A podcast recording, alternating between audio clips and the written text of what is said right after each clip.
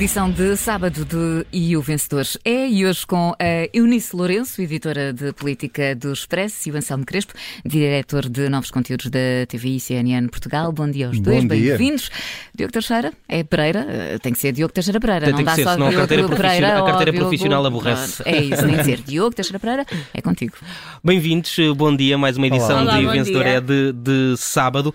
Uh, Começamos, uh, sugiro que comecemos por José Sócrates. Voltamos a ouvir falar dele esta uh, semana. Uh, Eunice, uh, o homem precisa de ganhar a vida. O homem precisa ganhar a vida e qualquer dia recebe uma indemnização do Estado português por eh, demora da justiça ou por denegação de justiça. Ahm, a forma como José Sócrates ganha a vida é sempre um, um, um mistério e dá sempre aso a, a, a suspeitas, não é? Ah, aliás, foi por precisar de ganhar a vida que ele se terá metido em situações menos eh, claras que levaram às acusações eh, eh, de que é alvo. Mas para além de ganhar a vida, precisa de facto que eh, se resolva um processo judicial que já demora há demasiado tempo e que, como o Expresso desta semana eh, conta, eh, tem hum, mais um atraso devido a uma lei que demora eh, a sair da gaveta. E como é que isso se resolve? Uma lei, eh, atenção, a lei existe, falta a Sim, regulamentação. a regulamentação Vamos, é que é ainda mais portanto, ridículo. A é- lei existe, é- é só não um- está regulamentada. É um processo de regulamentação que depende eh, do governo e, portanto, nesse caso resolve-se com, hum, É que é regulamentado. com regulamenta- regulamentando. No caso dos rendimentos de José Sócrates, isto podia-nos levar a uma outra longa discussão que se calhar não é para hoje, que Ah, é... Acho que temos amanhã toda. Temos Não, tempo. que o Diogo só nos dá até às 11. que é eh, os rendimentos dos ex-titulares de cargos políticos. Ou seja, eh, eu lembro que foi José Sócrates a acabar com boa parte das regalias dos políticos.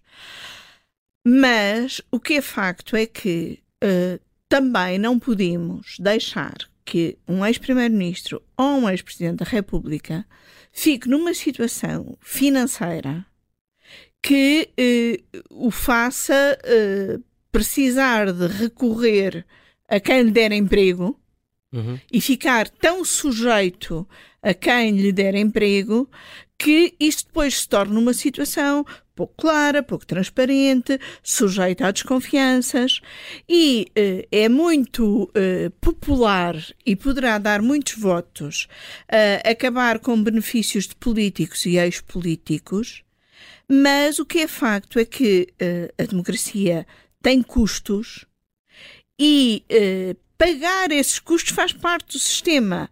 E esses custos devem incluir, por um lado, melhores remunerações para os políticos e, por outro lado, garantias de que quando saem do desempenho de um cargo político, sobretudo de ministro, primeiro-ministro, têm condições para, pelo menos nos primeiros tempos, eh, regularmente eram nos primeiros três anos, Período têm condições de eh, sobrevivência. Uhum. Eh, e eh, o caminho que Portugal levou nos últimos tempos, infelizmente, foi de cortar todas essas eh, regalias, considerando, considerando as regalias. Por mera Eu- demagogia e populismo, na maior parte Exatamente. dos casos.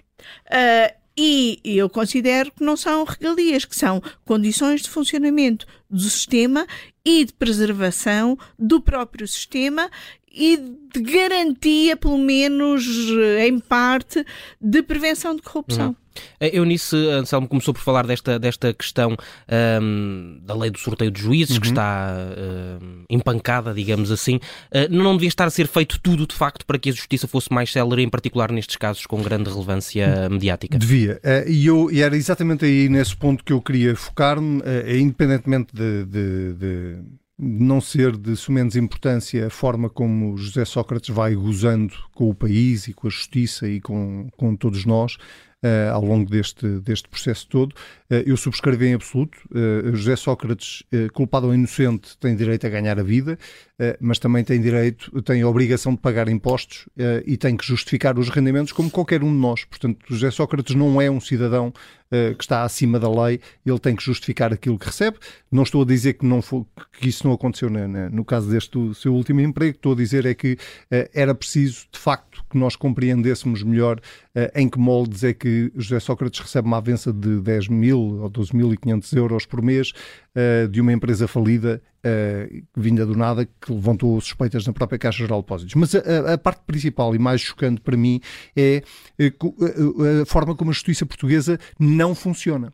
Uh, e não funciona, isto é uma discussão antiga em Portugal, não funciona porque, por um lado, está cheia de alçapões, o que permite a quem tem dinheiro Uh, e, e, quem tem poder, uh, usar todas as manobras dilatórias possíveis e imaginárias para poder uh, ganhar na Secretaria aquilo que, à partida, pode não ganhar em tribunal. E isso é exatamente a estratégia da defesa de José Sócrates desde o início, que é tudo aquilo que José Sócrates e a sua defesa puderem alegar, recorrer, empancar, tudo aquilo que eles conseguem, que a justiça lhes permite, é que, repara, eles não estão a fazer nada de ilegal, eles só estão a usar a lei contra a própria lei. É só isto que está a acontecer. E não é uma novidade, porque isso acontece com N N figuras mediáticas que estiveram contas com a Justiça e que foram de recurso em recurso, em recurso em recurso, ou à espera de uma prescrição, ou à espera de, de, de, de uma manobra dilatória qualquer que permita uh, não chegar a julgamento, ou pelo menos não chegar a uma condenação. E por isso a Eunice tem muita razão. Nós ainda vamos acabar todos a pagar uma indenização a José Sócrates uhum. no final de, desta brincadeira toda. E, e, este caso que o Expresso revela, revela esta semana é particularmente paradigmático da incompetência, não tem outro nome chama-se incompetência. A lei é, uh, corrijo-me se eu estiver errado, Eunice, de 2021. A lei é de 2021, nós estamos em 2023 e ela não está regulamentada. E a minha pergunta é: o que é que a Ministra da Justiça está a fazer? O, o, o, o que é que a Ministra da Justiça precisa para regulamentar esta lei? Uh, porque não é por causa de José Sócrates, é por causa de todos os José Sócrates da vida que, uhum. olhando para isto, vão provavelmente recorrer. Sabes quem é que não pode recorrer? Somos nós. Nós que estamos aqui, provavelmente, e a maior parte das pessoas que nos está a ouvir, essas não têm capacidade para recorrer, porque não têm dinheiro suficiente para pagar aos advogados durante anos e anos e anos e anos. E as custas judiciais. Mais uma vez, uma justiça de ricos e uma justiça de pobres mas vai continuar a ser uma justiça de ricos e uma justiça de pobres enquanto nós tivermos uh, uh, todos estes alçapões e enquanto uh, não existir um pacto de regime, que é a única forma que eu vejo de resolver grande parte dos problemas na justiça, é os dois maiores partidos nacionais entenderem-se sobre o que há para corrigir, fazerem um debate aprofundado sobre isso e, e resolver, não, nunca se vai resolver Isto não acontece porquê? Por causa dos telhados de vidro? Não acontece por vários motivos. Não acontece por causa dos telhados de vidro que ambos os partidos têm. Uh, no caso do Partido Socialista, uh, ainda pior, não é? Porque desde o caso de José Sócrates, o Partido Socialista ficou uh, completamente maniatado. Qualquer relação... medida que tome na justiça é vista, é vista à luz do caso à José vista Sócrates. Do, do caso José Sócrates. E depois não acontece por uma outra razão, porque há um conjunto de lobbies, há um conjunto de, de, de, de uh, sim, lobbies, não tem outro nome, dentro da justiça que impedem qualquer reforma ou é a Ordem dos Advogados, ou são os magistrados do Ministério Público, ou uhum. são os juízes. Há sempre uma, há sempre um lobby qualquer, eh, quem não interessa, que alguns destes problemas se resolvam. E, portanto, é preciso. Eh, repare, nós temos num governo de maioria absoluta, liderado por António Costa. Portanto, já foi Ministro da Justiça. Que já foi Ministro da Justiça. Uhum. Portanto, há melhores condições para, para, num governo, do que num governo de maioria absoluta para não só ter capacidade para, oh, para discutir isto. A regulamentação deve ter-se perdido entre governos. Mas uh, o, o chocante Do governo aqui, anterior para este. Se José Sócrates... Ainda por cima, a Ministra da Justiça do anterior governo, nos últimos meses, teve de acumular com a administração interna. Não teve tempo. Há muito não teve fazer. Também há a possibilidade a nova... do documento ser demasiado grande e não ter entrado no servidor. E eu acho que a nova pois, Ministra também. da Justiça deve ter caído num alçapão qualquer da Justiça, porque ninguém a vê, ninguém sabe o que é que ela anda a fazer, ela praticamente é inexistente e, portanto, a, parte uh, uh, chocante para mim, e, e, vou dizer isto com todas as letras, se o processo de José Sócrates, depois de toda a mediatização, depois dele ter sido detido, depois de tudo o que aconteceu, se há um dos crimes que prescreve, isto é uma vergonha nacional e devia levar a ter a, a consequências políticas por parte de quem está à frente do Vem Ministério uma nota baixa, Anselmo. Não, vem, vem uma nota zero para a Ministra da Justiça, mas é esta porque está agora em uhum. funções, uhum. mas também para, para as anteriores, porque objetivamente, lá está, uh, há duas formas de governar o país, que é uh, fazer uma gestão de caixa de dia a dia uhum. ou fazer olhar para o país daqui a 10 anos, daqui a 20 anos e iniciar reformas. E reformas é coisa que claramente este Partido Socialista não gosta de fazer. Eu nisso, muito rapidamente, uma nota também neste caso. Eu dou 5 a todo o sistema um 5 a todo o sistema. Vamos eh, mudar de tema para falarmos eh, sobre outra polémica da semana que está relacionada com a possibilidade de Lula da Silva discursar na Assembleia da República no 25 eh, de abril. O que é que te parece essa ideia, Eunice? Uh, o meu problema não é com a ideia, o meu problema é com uh, uh, a forma, ou seja, o modus operandi. O modus operandi, ser o, o ministro. Porque eu acho que a ideia foi assente por Marcelo Rebelo de Souza na posse de Lula da Silva quando foi lá em janeiro. Foi nessa altura que Marcelo Rebelo de Souza anunciou que Lula da Silva vinha cá uh, coincidindo com o 25 de Abril, penso que é de 22 a 28, agora não tenho a uhum. certeza, que essa visita iria incluir a entrega de vários prémios Camões em atraso, incluindo uh, Chico Buarque, uh, e que Lula de Silva estaria cá no 25 de Abril. Portanto, isto há de ter sido cozinhado tudo logo por Marcelo e Lula nessa, nessa altura. Agora, Gomes Cravinho vai a Brasília e uh, fala de, de, Lula discursar no Parlamento, cometendo aqui uma. Uma falta de diplomacia, diria eu, para quem uh, é responsável pela diplomacia portuguesa, isso nunca, isso nunca é bom. E, e, por outro lado, veio Augusto Santos Silva dizer: afinal, quem manda na casa sou eu e quem tem, quem tem de convidar alguém a tomar a palavra no Parlamento é o Presidente do Parlamento.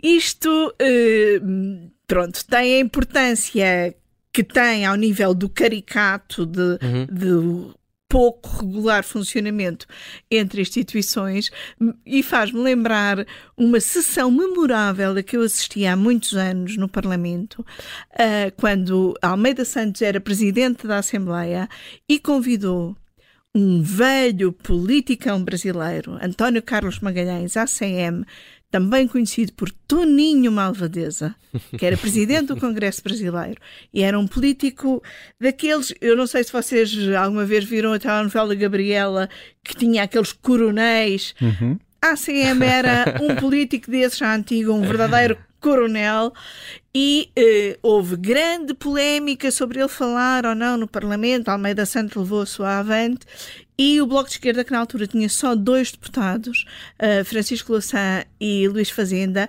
manifestou-se contra uh, a ACM falar no Parlamento e uh, ele não se ficou. Ele, no seu próprio discurso, responde ao Bloco de Esquerda, o que tornou a sessão ainda mais memorável. Eu estou muito ansiosa Estás pela a para que Lula possa falar mesmo. para que Lula possa falar mesmo, para que algum partido, desta vez não à esquerda, mas se calhar à direita, tome uma posição de. Uh... O Bloco de Esquerda já veio dizer que não acha grande ideia, mas o PCP já veio dizer que sim. O PCP já veio dizer que sim. Uhum. Mas a, a, a, Iniciativa Liberal e o Chega provavelmente vão ter posições uh, diferentes. Eu estou a fazer figas para que algum tome uma posição na própria sessão e isso motiva até algum diálogo numa sessão que é uma sucessão de discurso e não tem diálogo nenhum. Vai ter um final feliz esta novela, Anselmo?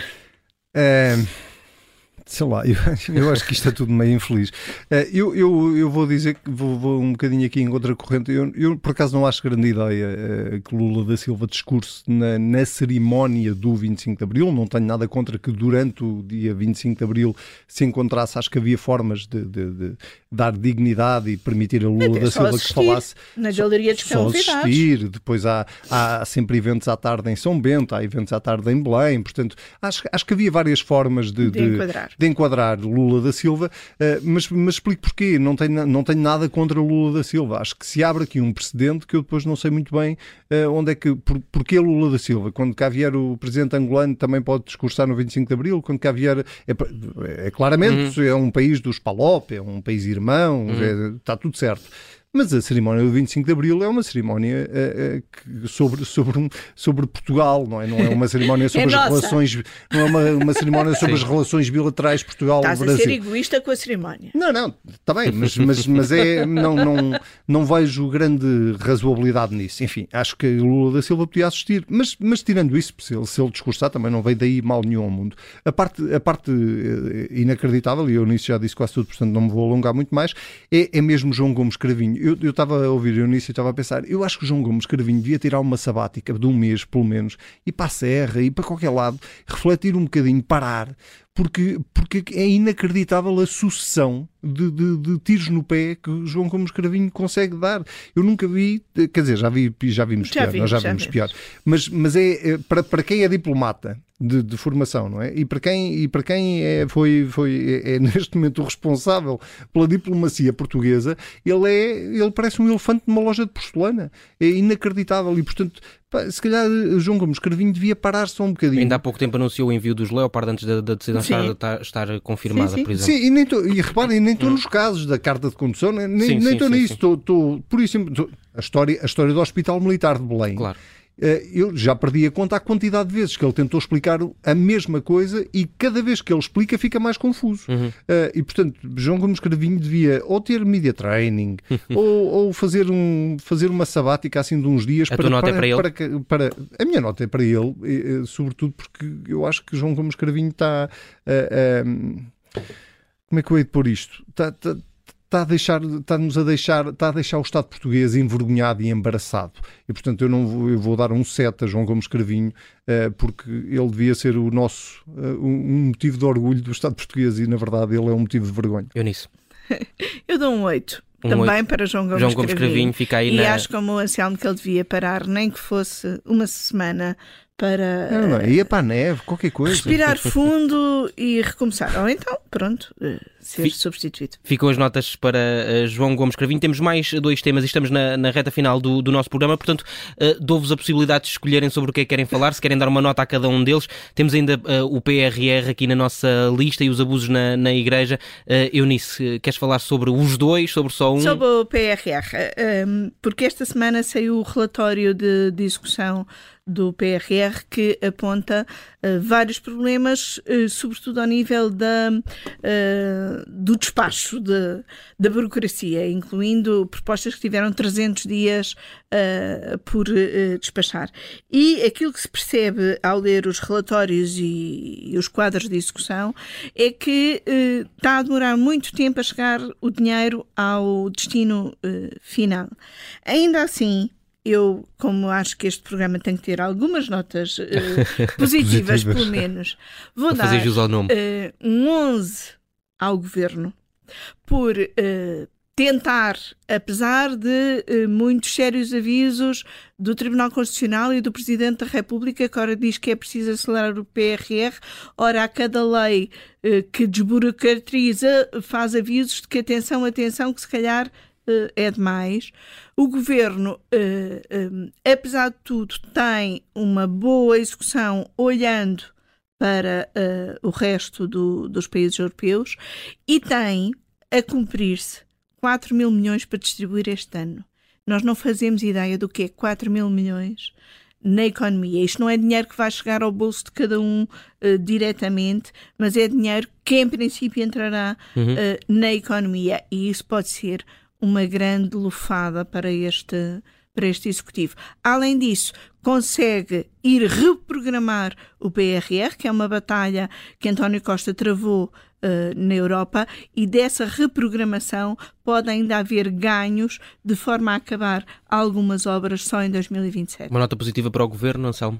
Olha, eh, muito rapidamente, eh, se calhar sou despedido a seguir a isto, mas eu não posso deixar de manifestar a minha estupefação com um artigo de opinião escrito no Observador e, e depois com, com um um outro artigo muito bem escrito pelo uh, João Francisco Gomes, uh, que, que, junta, no fundo, aquilo que são o que é uma ala mais conservadora por parte da Igreja em relação à história dos abusos. Estão a fazer muitas críticas Mas, à Comissão. Sim, é, é, que, fazem, que faz críticas à Comissão e eu acho, atenção, nós vivemos em democracia e, portanto, as críticas fazem parte da democracia, acho que toda a gente é livre de as fazer. Mas há críticas e críticas. E há, sobretudo, críticas que vêm de dentro da Igreja, por parte de responsáveis, nomeadamente padres. Estou a falar do, do padre Gonçalo Porto Carrero de Almada, padre uh, que escreve frequentemente Colunista no Observador. Observador uh, e de facto a democracia tem esta coisa extraordinária uh, que eu acho que padres como Porto Carreiro deviam agradecer à democracia porque ela permite tudo, até os idiotas poderem dizer as maiores barbaridades uh, sem. Pronto, e nós convivemos todos com isso, mas olha, perante uh, barbaridades que os outros dizem, nós também podemos criticá-las. E há, um, há, uma parte do artigo de opinião de Porto Carreiro aqui no, no Observador que diz isto. Na realidade, a Igreja Católica Portuguesa não só não foi cúmplice dos abusadores, como foi sua vítima quer nas pessoas cristãs abusadas, que não são menos igreja do que os seus pastores, seria uh, uh, clericalismo negá-lo, quer no enorme dano causado à instituição. Pode depois constituir-se como parte ofendida nos processos e instaurar aos, aos uh, prevaricadores. Alguém que tem. coragem não é seguramente o desplante de uh, escrever uma coisa destas, depois de tudo o que o Papa Francisco já disse sobre este tema, depois de tudo o que nós já sabemos sobre este tema, é de facto alguém que tem, para já, duas palas à frente dos olhos e, em segundo lugar, que não tem o um mínimo, mas uma pinga de respeito pelas vítimas. Bastava que fosse uma, disse o Papa Francisco. Isto é um desrespeito com todas as vítimas que tiveram a coragem, essas sim, de chegar à frente, de denunciarem, de contarem as suas histórias e não é seguramente fácil uh, passar por isso. Portanto, para, para, para, o padre Porto Carreira e todos os que pensam como ele, uh, infelizmente ele não é o único, vai um zero redondo, uh, mas valorizando o facto de, de facto, a democracia permitir uhum. todo o tipo de opiniões, até as mais estapafúrdias. E de até Jesus Cristo dizer a casa do Pai tem muitas moradas. Isto é, Infelizmente isto... há moradas menos confortáveis que outras. Eu, eu estava a comentar isso com a, com a Eunice lá fora, que é uh, uh, uh, não perceber que antes da instituição Igreja está Deus, está Deus. Não existe instituição igreja se não existir Deus. E sem as e, pessoas. E sem as pessoas. E, portanto, querer proteger uma instituição uh, uh, basicamente matando o pai é, é completamente anacrónico. E vindo de um padre é particularmente mais grave. E portanto eu, eu não posso deixar de E tem muito a ver com uma coisa que eu já falei aqui na semana passada que é a Igreja só conseguirá lidar com tudo isto que está a acontecer em relação aos abusos, se conseguir fazer uma reflexão sobre uh, a forma como é exercido e é encarado o poder uh, pela hierarquia. Uhum. E é. Uh, artigos como este de, denunciam uma vontade muito grande de preservar uh, a hierarquia e de preservar sistemas de poder que esses sim têm também de ser revistos. E de acordo Dá-me com só 30 segundos. 30 segundos.